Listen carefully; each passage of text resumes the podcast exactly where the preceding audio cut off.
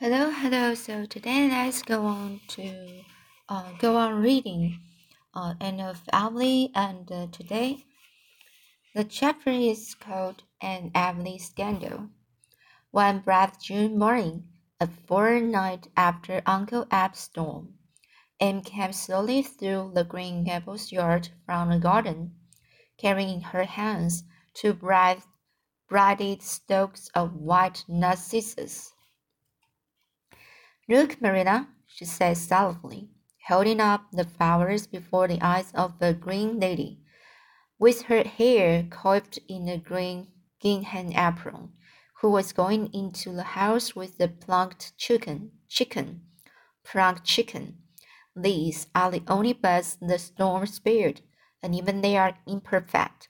I'm so sorry. I wanted some of some for Matthew's grave. He was always so fond of June lilies. I kind of misnamed myself, admitted Marilla, though it doesn't seem right to lament over them when so many worse things have happened, on the crops destroyed as well as the fruit. But people have sown their oats over again, said Anne comfortingly, and Mr. Harrison says he thinks if we have a good summer, they will come out all right though late. And my annuals are on coming up again. But oh, nothing can replace the June ladies. Poor little Hester Gray will have none either. I went all the way back to her garden last night, but there wasn't one. I'm sure she will miss them. I don't think it's right for you to say such things, Anne. I really didn't, don't. I really don't, said Marilla severely. Hester Gray has been dead for thirty years, and her spirit is in heaven, I hope. Yes, but I believe she loves and remembers her garden here still, said Anne. I'm sure, no matter how long I'd lived in heaven, I'd like to look down and see someday, putting flowers on my grave. If I had had a garden here like Hester Gray's, it would take me more than thirty years, even in heaven, to forget being being homesick for it by spells. Well, don't let the twins hear you talking like that, was Marilla's feeble protest, as she carried her chicken into the house, and pinned her narcissi on her hair and went to the lane gate, where st she stood for a while stunning herself in the June brightness before going in, going in to attend to her Saturday morning duties. The world was growing lovely again. Old Mother Nature was doing her best to remove the traces of the storm. And though she was not to succeed fully for many, many a moon, she has really accomplishing wonders. I wish I could just be idle all day today. and told a bluebird who was singing and swinging on the willow bough, willow, willow bough. But a schoolman who is also helping to bring up twins can indulge in laziness. Birdie, how sweet you are singing, little bird. You are just putting the feelings of my heart into song ever so much better than I could myself. Why, who is coming? And his praise wagon was jointing up the lane, with two people on the front seat and a big drum behind.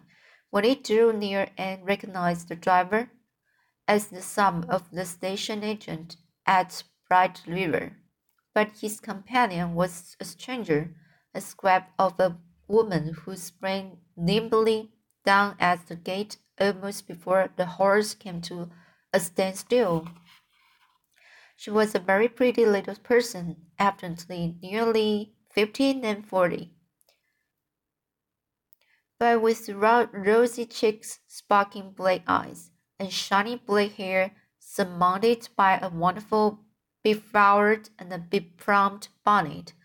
In spite of having driven at miles over dusty road, she was as neat as if she had just stepped out of the per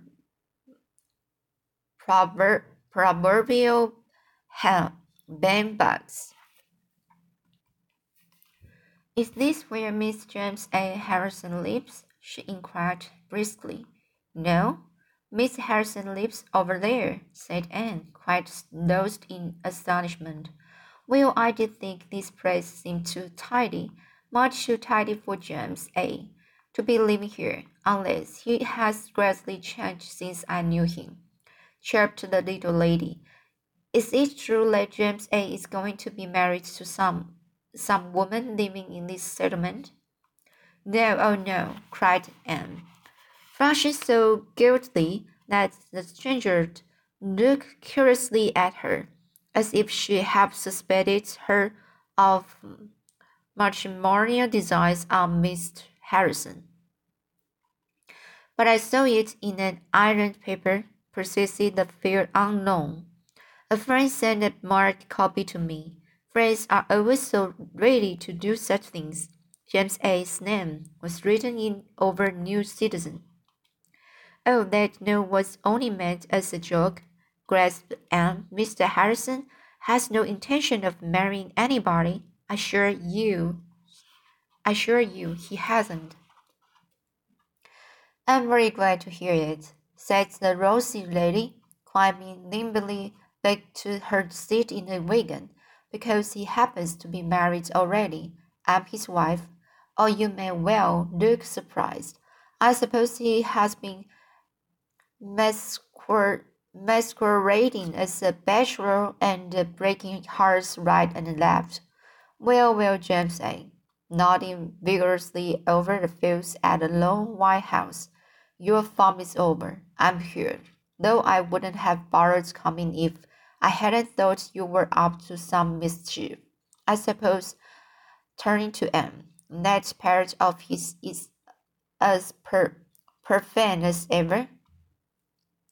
His parrot is is dead, I, I think, gasped poor Anne, who couldn't have felt sure of her own name at that precise moment. Dead? Everything will be all right then, cried the rosy lady jubilantly. I can manage James A if that bird is out of the way. With which cryptic, cryptic alter, alternance she went joyfully on her way, and Anne flew to the kitchen door to meet Marilla. Anne, who was that woman? Marilla, said Anne solemnly, but with dancing eyes. Do I look as if I were crazy? Not more so than usual, said Marilla, with no thought of being sarcastic. Well, then, do you think I'm awake? And what nonsense has got into you? Who was that woman, I say? Marilla, if I am not crazy and not asleep, she can't be much stuff as dreams uh, are made of. She must be real. Anyway, I'm sure I couldn't have imagined such bonnet. She says she's Mr. Harrison's wife, Marilla. Marilla stared in her turn his wife? And surely, then what has what has he been pacing himself off as an unmarried man for? I don't suppose he did, really, said Anne, trying to be just. He never said he wasn't married. People simply took it for granted. Oh, Marilla, what will Mrs. Lynde say to this? They found out what Mrs. Lynde had to say when she came out came out that evening. Mrs. Lynde wasn't surprised. Mrs. Lynde had always expected something of the sort. Mrs. Lynde has always known there was something about Mr. Harrison. To think of his deserting his wife, she said indi- indignantly. It's like something you'd read, you'd read of in the States. But who will, who would expect such such a thing to happen right here in Emily? But we don't know that he deserted her, protested Anne, determined to believe her friend innocent till he was proved guilty. We don't know the rise of it at all. Well, we soon will. I'm going straight over there, said Mrs. Lynde, who had never learned that there was such a word as delicacy in the dictionary. I'm not supposed to know anything about her arrival and Mr. Harrison was to bring some medicine for Thomas, Thomas for Carmody today, so late will be a good excuse. I will find out the whole story and come in and tell you on my way back. Mrs. Lynde rushed in where Anne had feared to, to trade. Nothing would have induced the latter to go over to the Harrison place, but she had her natural and proper share of curi curiosity, and she felt secretly glad that Mrs. Lynde was going to solve the mystery. She and Marilla waited expectantly for that good lady's return, but waited in vain. Mrs. Lynde did not revisit Green Gables that night. Davy arriving home at nine o'clock from the Boulter place explained why. I met Miss Mrs. Lynde and some strange woman in a harrow, he said. And gracious, how they were talking both at once. Mrs. Lynde said to you she was sorry it was too late to call tonight. And I'm awfully hungry.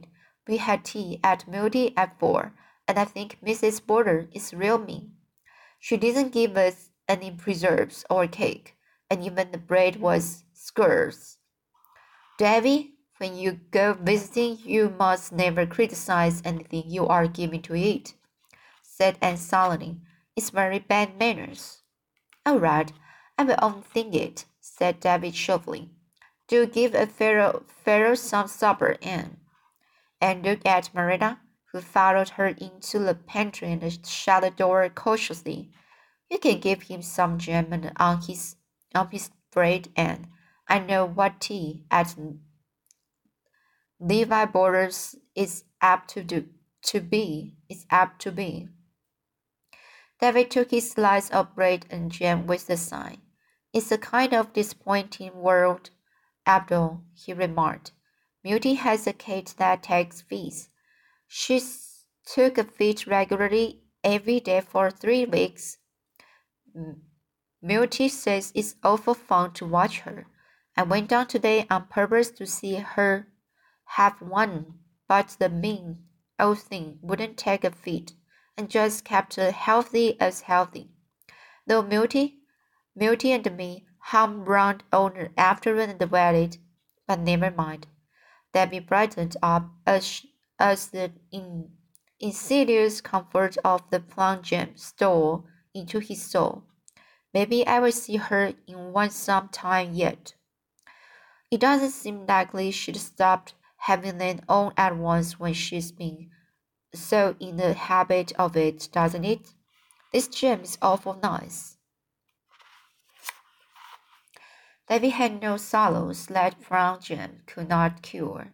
Sunday proved so rainy that there was no stirring um, aboard abroad. No stirring abroad. But by Monday everybody has heard some version of the Harrison story. The school buzzed the school buzzed with it and Davy came home full of information. Marilla, Mr. Harrison has a new wife. Well not not exactly new, but never stopped being married for quite a spell. Milty says, I always suppose people have to had to keep on being married once they'd begun. But Milty says no, there's way, there's ways of stopping stopping. If you can agree. Milty says one way is just to start off and leave your wife, and that's what Mr. Harrison did. Milty says Mr. Harrison left his wife because she threw things at him, hard things. And Artie Snow says it was because she wouldn't let him smoke, and Ned Clay says it was because she never let up scolding him. I wouldn't leave my wife for anything like that. I'd just put my foot down and say, Miss Savvy, you've just got to do what will please, please me, 'cause I'm a man. That settled her pretty quick, I guess. But Anetta Clay says she left him because because he wouldn't scrap his boots at the door, and she doesn't blame her. I'm going right over to Mr. Harrison's this minute to see what she's like. David soon returned, somewhat cast down. Mrs. Harrison was away, she'd gone to Carmody with Mrs. Rachel Lynde to get new paper for the parlor. And Mr. Harrison said to tell Anne to go over and see him cause he wants to have a talk with her, and say the floor is scrubbed, and Mr. Harrison is shaved, though there wasn't any preaching yesterday. Preaching. Preaching yesterday. The Harrison kitchen wore a very unfamiliar, unfamiliar look to Anne. The floor was indeed scrubbed to a wonderful pitch of purity, and so was every article of furniture in the room. The stove was polished until she could see her face in it. The walls were whitewashed and the window panes sparkled in the sunlight. By the table sat Mr. Harrison in his working clothes, which on Friday had been noted for sundry, sundry drains and tatters, but which were not now neatly patched and brushed.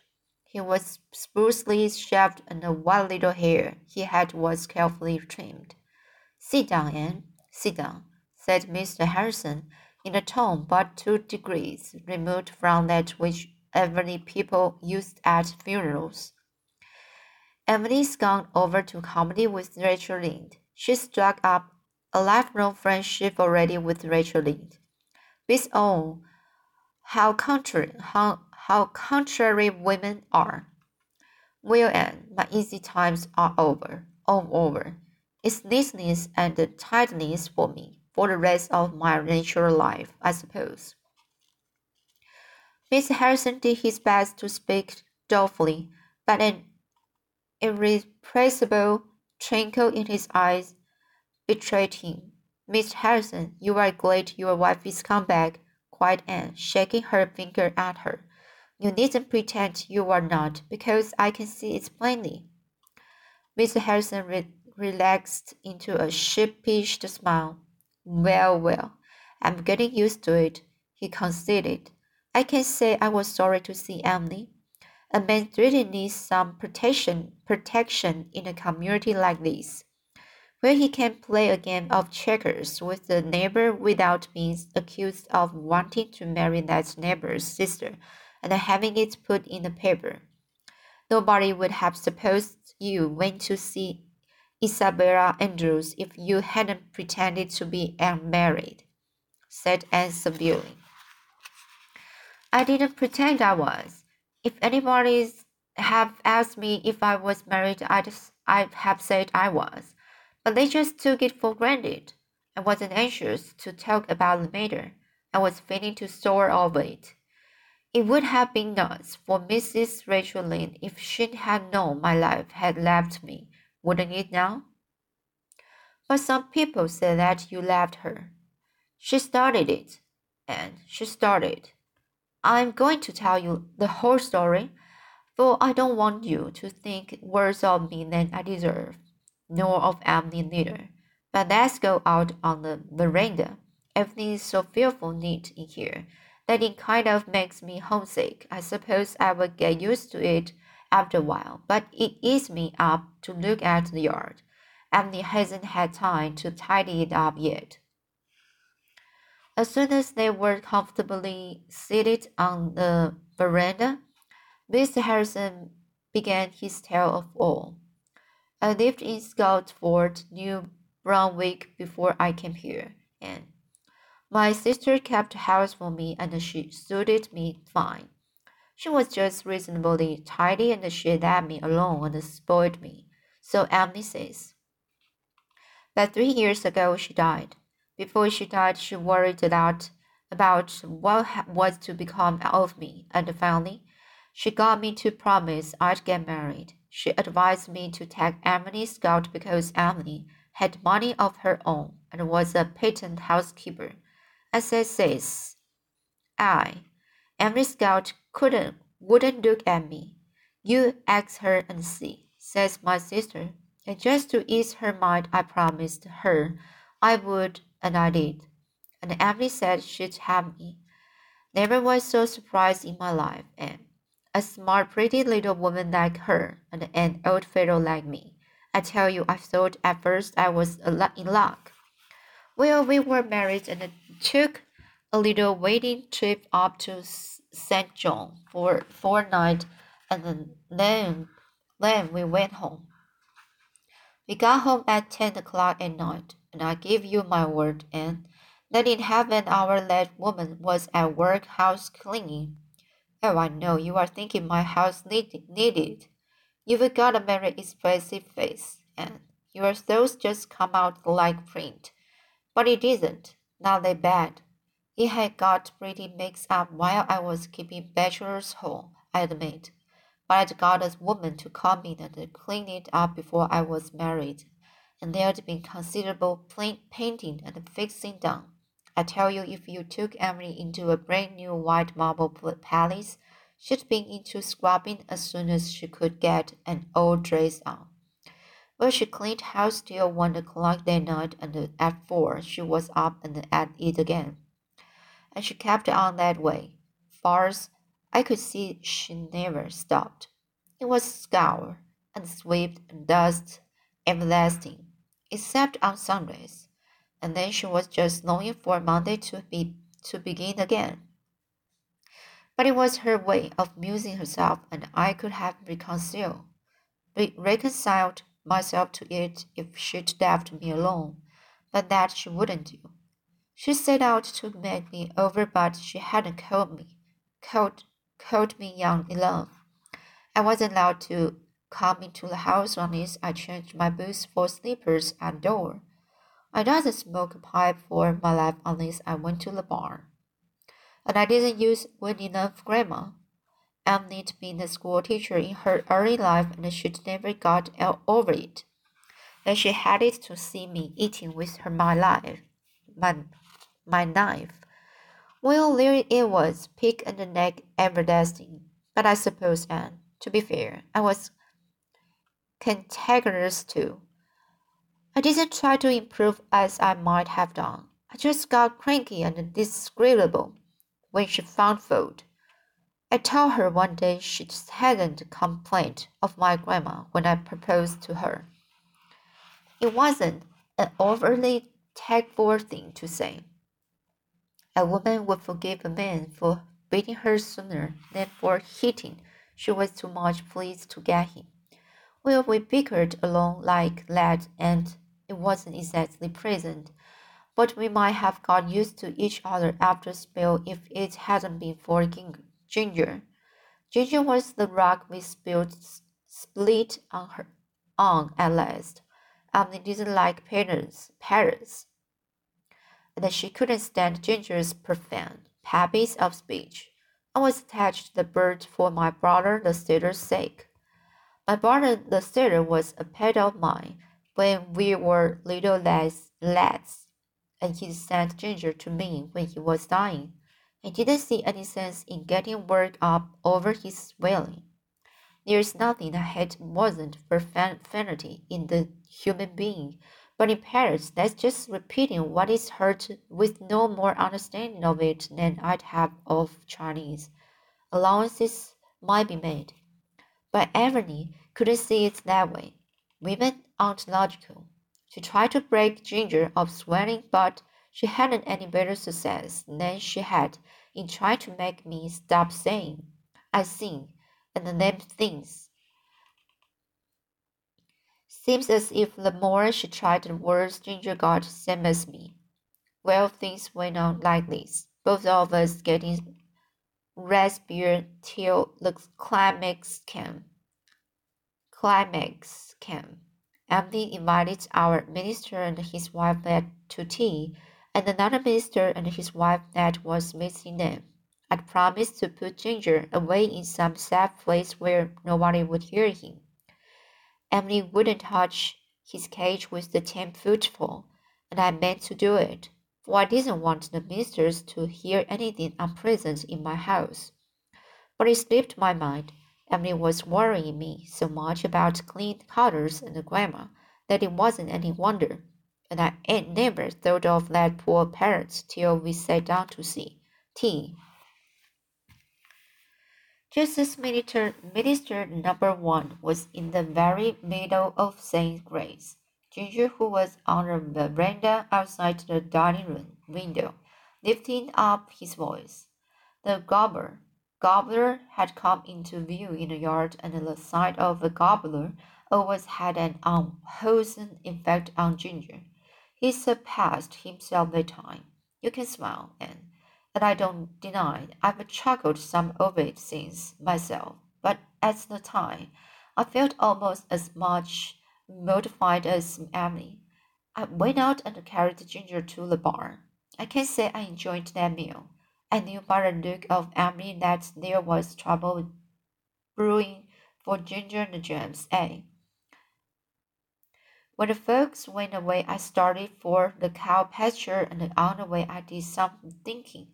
I feel sorry for Emily and the kind of fancied I hadn't been so thoughtful of her as I might.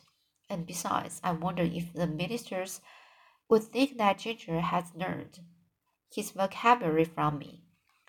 The long and short of it was, I decided that Ginger would have to be mercifully disposed of, and I drew the cows home. I went in to tell Emily so. But there was no Emily, and there was a letter on the table, just according to the rule in storybooks. Emily reads that I'd have to choose between her and Ginger. Ginger. She'd gone back to her own house, and there she would stay till I went and told her I'd got rid of that parrot. I was all riled up, uh, and, and I said that she might stay till Doomsday if she Doomsday Doomsday if she waited for that, and I stuck to it. I packed up her belongings and sent them after her. It meant an awful lot of talk. Scottsford was pretty near as bad as Emily for gossip, and everybody sympathized with Emily.